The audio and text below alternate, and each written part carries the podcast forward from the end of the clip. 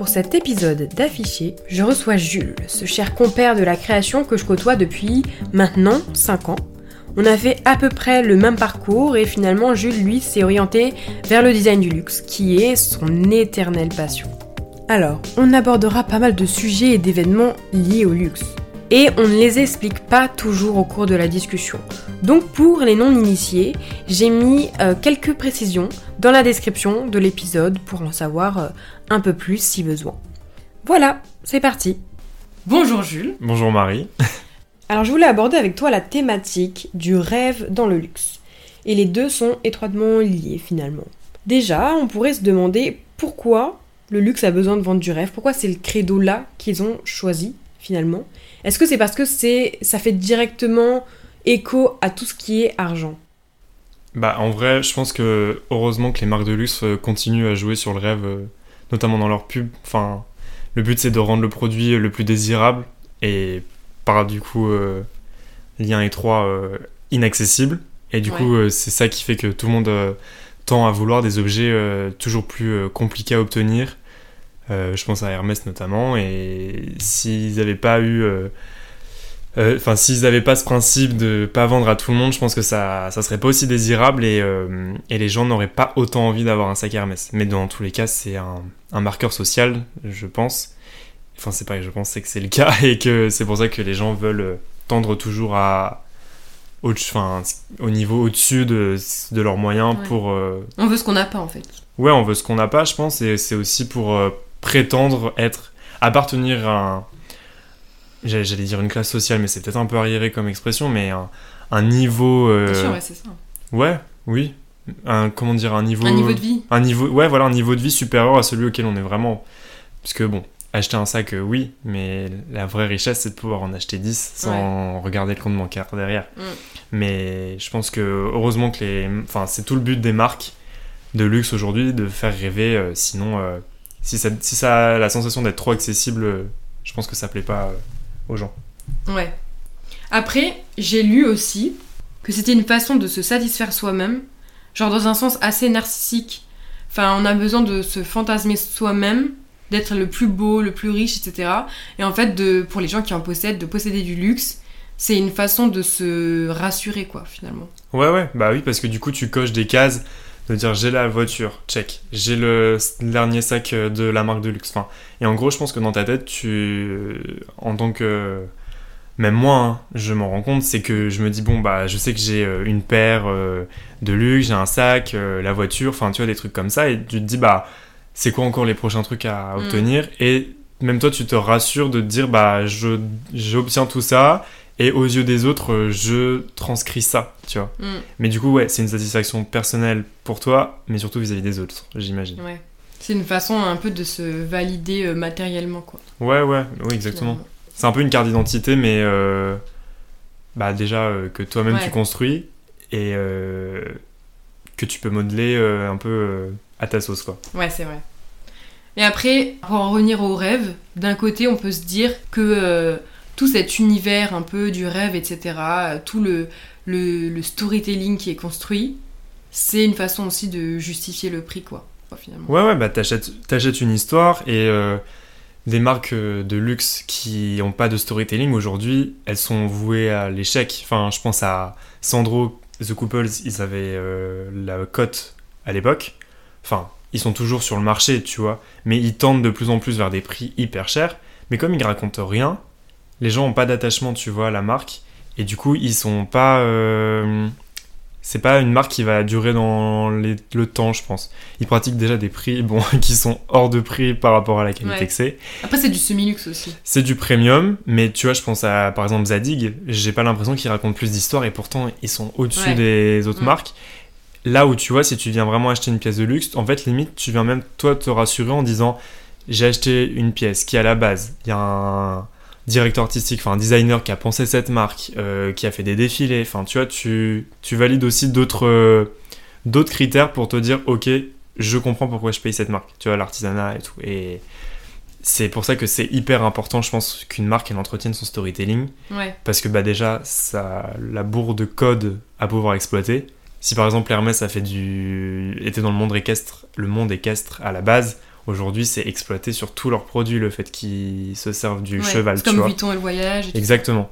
C'est pour ça que c'est hyper important qu'ils aient une histoire, qu'ils l'exploitent à fond euh, pour euh, être connus aux yeux de tous et se différencier. Oui, comme euh, bah, par exemple la pub euh, L'Odyssée de Cartier. A priori, ce serait la pub la plus connue.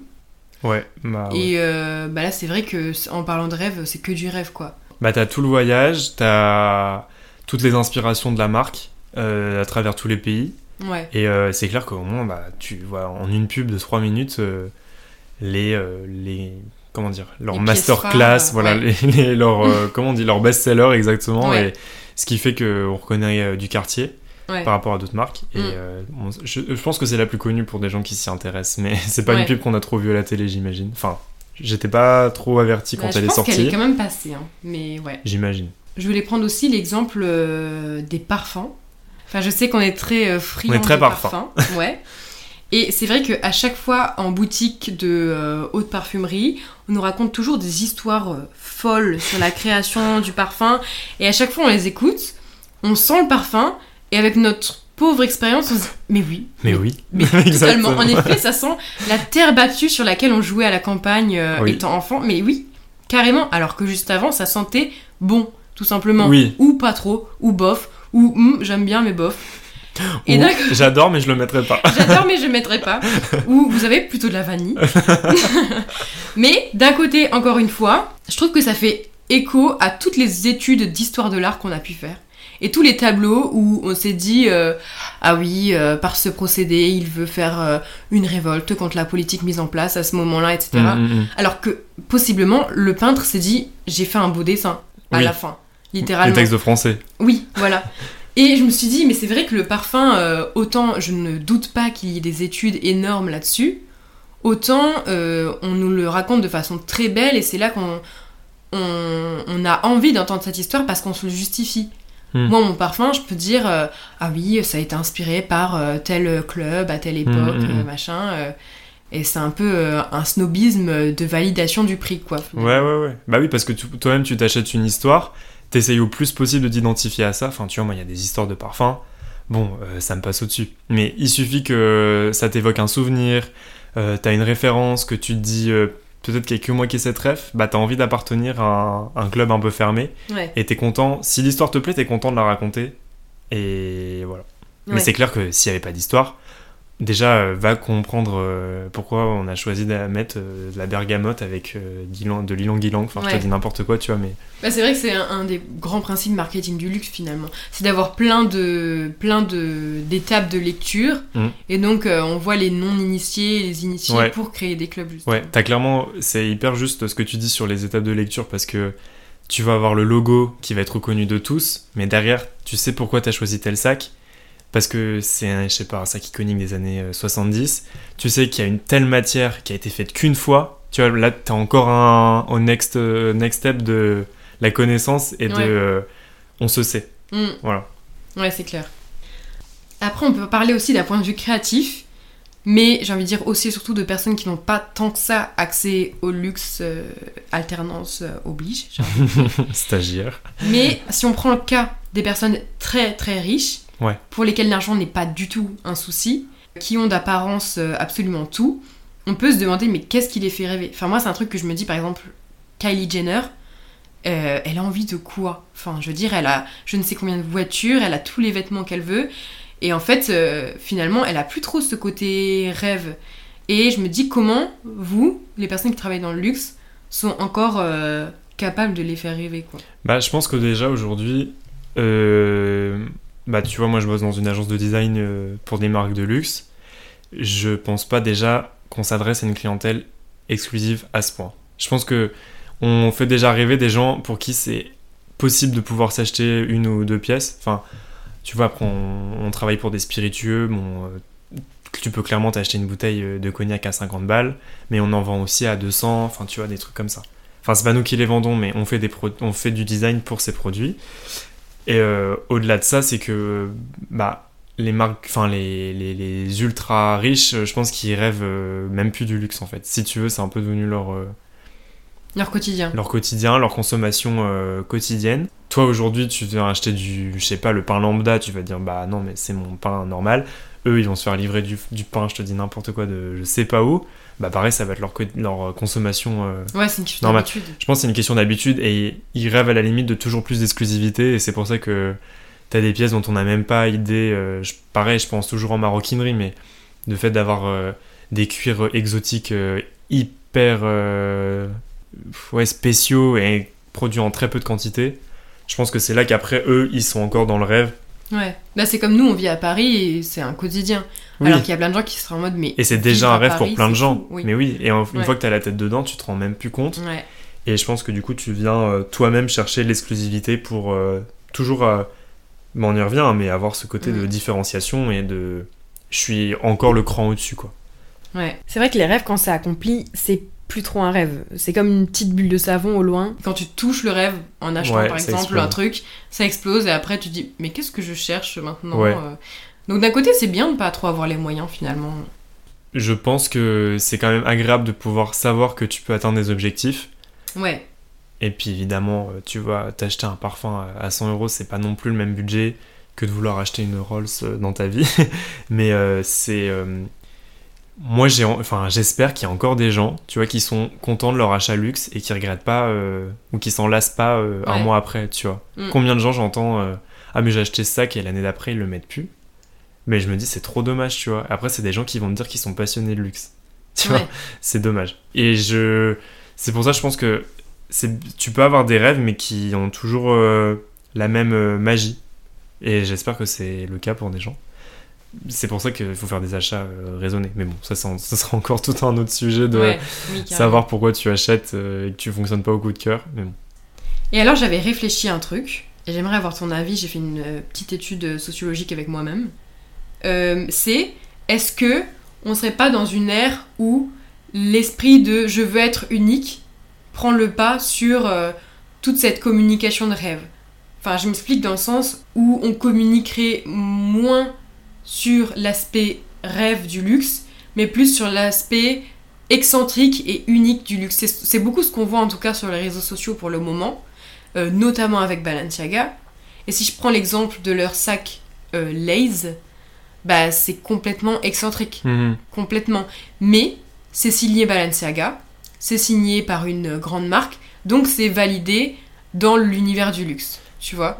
Et donc en termes de création, est-ce que c'est euh, pour toi la, la nouvelle orientation du luxe, euh, cette orientation un peu, euh, un peu unique comme ça plutôt que onirique? En gros, ce que tu veux dire, c'est pourquoi les. Enfin, est-ce qu'en ce moment, les marques cherchent avant tout à se différencier et en mettant de côté Les aspects hyper éternels de le, leur ré- maison, le Voilà, ok. Bah, en vrai, je suis, je suis tout à fait d'accord parce que. Après, ça. Non. Il y a des marques qui arrivent à garder un héritage et qui le conservent dans comment ils communiquent et qui en font euh, bah, vraiment leur euh, ADN dans leur euh, communication. Je pense, tu vois, Céline, ils sont créatifs en ce moment dans des produits qui peuvent sortir. Malgré tout, ils restent fidèles à eux-mêmes dans ce qu'ils racontent et l'histoire de la marque en termes de communication. C'est clair que Balenciaga, eux, ils s'en moquent de ce qu'ils racontent, même si pourtant c'est une marque chargée d'histoire. Ils vont chercher justement à attirer, mais par euh, l'excentricité. Et je pense que c'est une, hum, c'est peut-être deux axes différents. Je dirais pas que c'est ce à quoi toutes les marques tendent. Quoique les marques un peu précurseurs en ce moment, euh, je pense à Coperni, euh, Loewe, c'est des marques Ouais. qu'on entend. Bah, c'est clair que Coperni, avec une seule excentricité, Ouais. on a parlé de rien d'autre de leur défilé, mais en tout cas, on a parlé d'eux à fond. Ouais, et même dans autant dans leurs produits que dans comment ils vont construire leur publicité, même Acne, tu vois. Mm. Euh, c'est euh, c'est des marques, je pense, qui tendent vers Balenciaga, alors qu'il y a encore pas mal de marques qui restent très fidèles à la mode française, enfin surtout la couture française, on va dire. Euh, Céline, Saint-Laurent, Chanel, enfin. C'est pas des marques qui vont se permettre de l'audace dans leur communication. Ouais. C'est, ils vont rester très fidèles au code du luxe, euh, où c'est très, pas plat, mais euh, froid Oui. et distant, alors que des marques noble. voilà, exactement. Alors que des marques, bah, voilà, comme je te dis, euh, euh, Loewe, Courrèges, Coperni, euh, qui sont un peu revenus sur le, re- enfin, revenus sur le devant de la scène récemment, ils tendent à une différenciation, mais je pense qu'ils s'adressent surtout à une cible qui est plus jeune. Oui. Et du coup, Bah, c'est vrai que j'ai envie de dire, est-ce qu'on a vraiment envie que Chanel, Dior et toutes ces institutions changent pour un truc euh, hyper excentrique? Pas forcément. Bah, je pense que des fois, ça amènerait un petit coup de frais. Et je pense qu'en fait, ils le font par leur collaboration avec des artistes ou avec des égéries. Mais ils vont pas. Bah, ça dépend aussi des DA. hein. Par exemple, si on prend Clairement. Virgil Abloh, euh, c'est une renaissance. Ah oui, oui, ça c'est clair. Ça c'est clair. Et euh, c'est, euh, je pense, des marques qui sont internationales à ce point, ils peuvent pas se permettre de changer tout parce qu'ils vont perdre euh, la reconnaissance qu'ils ont. Et même dans la tête des gens, ça va être bousculé. Des marques comme, euh, bah, comme je te dis, Copernic Acne, qui sont quand même plus récentes, qui ont moins d'impact pour des non-initiés euh, de la mode. Enfin, moi, je pense qu'il y a plein de potes à moi qui savent pas ni ce qu'est Copernic ni Acne. Euh, ils peuvent se permettre du coup de jouer et presque de faire du learning en direct de euh, ok ça ça plaît, ça ça plaît pas, mais au moins on a testé et on est plus audacieux dans la manière dont on a communiqué, de comment sont agencées nos boutiques, même des défilés, enfin tu vois, et du coup ils se permettent de l'audace. Et du coup c'est des marques qui, je pense, tendent ouais à... Ils cherchent pas à raconter une histoire, ils vont te vendre un univers plus. Ouais. Et finalement, je voulais te demander, toi, c'est quoi la marque qui te fait le plus euh, rêver? Oh. Où tu trouves, euh, que ce soit par leur communication ou quoi, ou, ou juste parce que c'est cette marque-là? Bah. pff. Parce qu'en plus, faut- enfin, moi je m'arrête trop à la maroquinerie là dans ma tête, mais. En vrai, je trouve qu'il y a une bonne communication euh, et d'image de marque euh, parfaite, c'est Cartier. Je trouve que par contre, Hermès, ils ont beaucoup de codes avec lesquels ils s'amusent énormément et de manière audacieuse et très créative. Mhm. Euh, mais on va dire que si j'avais une marque à consommer euh, tous les jours, je dirais que ça serait Saint Laurent. Saint-Laurent. Ouais. C'est celle à laquelle mon style s'identifie le plus, je pense. Mais euh, voilà. Je vois, j'essaie de mettre des, des critères différents non, pour les marques, mais voilà. Tout est recevable, c'est hyper subjectif. Voilà. ok, très bien. Et alors, tu as un compte Instagram qui s'appelle Vuittonnerie, Au pluriel. au pluriel. Est-ce que tu peux nous en parler un petit peu? Oui. Euh, en gros, ça part de, de petites photos que j'avais faites euh, de manière un peu inopinée euh, et que j'avais finalement accumulées.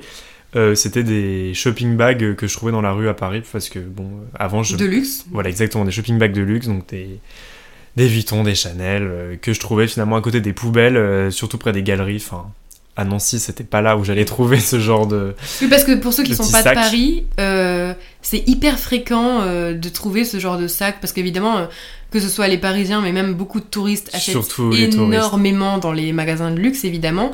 Et donc de trouver des grands sacs orange, euh, Vuitton, euh, Ouais, dans la rue, c'est très courant, même à côté des poubelles, etc. ouais. Il y a beaucoup de gens, en fait, ils s'en foutent. Ils veulent le produit et tout le packaging autour, ils s'en moquent. Et du coup, bah. C'est, oui, donc, comme tu dis, c'est courant de retrouver ça dans des gros bacs verts de poubelle. Et du coup, je m'amusais à les prendre en photo. Et puis, il y avait plein d'autres, d'autres trucs. Je trouvais des fois, euh, on a un copain qui avait gardé une bouteille de Dom Pérignon, il l'a laissé dans son frigo, mais c'était à côté euh, d'une boîte d'œufs et d'une bouteille de jus d'orange vide. C'est toujours des comiques de situation, Voilà, finalement. Exactement, c'est des comiques de situation sur le contraste entre euh, ce que vend la marque et finalement comment il est utilisé ou jeté. Ouais, entre un luxe de fou et un, un milieu hyper commun. Voilà, hyper urbain, voire euh, gang, quoi. Ouais. Ils font un trash. Et du coup, je m'étais amusé à prendre un peu ces photos, et puis finalement, je me suis dit, mais ça serait drôle d'ouvrir un compte. Je pense que je vais m'emmerder un dimanche soir une fois, et j'ai dit, vas-y, et du coup, j'ai lancé le compte.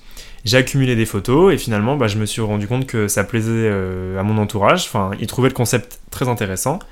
Voilà, c'est euh, le contraste entre le luxe et l'urbain euh, trash. Voilà, donc allez-y. De toute façon, je mettrai le, je mettrai le lien en Le hâte. description. mais c'est ben, Vuitton, E-R-I-E-S à la fin, Voilà. Vuittonnerie. Comme des conneries, mais Mais c'est. Vuittonnerie. Voilà. Voilà. Et alors, on arrive vers la fin de ce podcast. Et pour le terminer, on va faire le jeu du post-it, édition luxe. yes. Donc, euh, je te propose trois euh, grandes campagnes de luxe Mhm. et tu les classes entre post-it, poster, affiche, post-it étant le moins bien, affiche étant le plus incroyable, Et poster entre les deux. et poster entre les deux, exactement.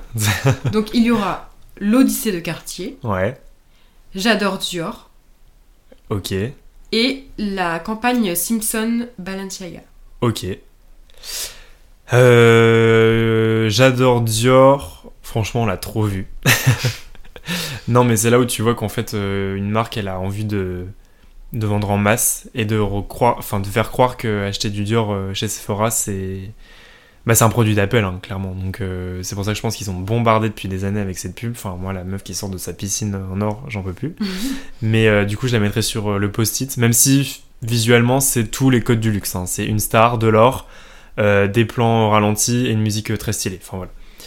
Mais du coup, je la mettrai en post-it. L'Odyssée de Cartier, je la mettrai en poster parce que elle est incroyable et tout, mais euh, bah pareil, c'est très code du luxe et puis on en a beaucoup entendu parler. Euh, il suffit d'être un peu dans le domaine pour l'avoir vu et toujours avoir entendu que c'était la meilleure publicité.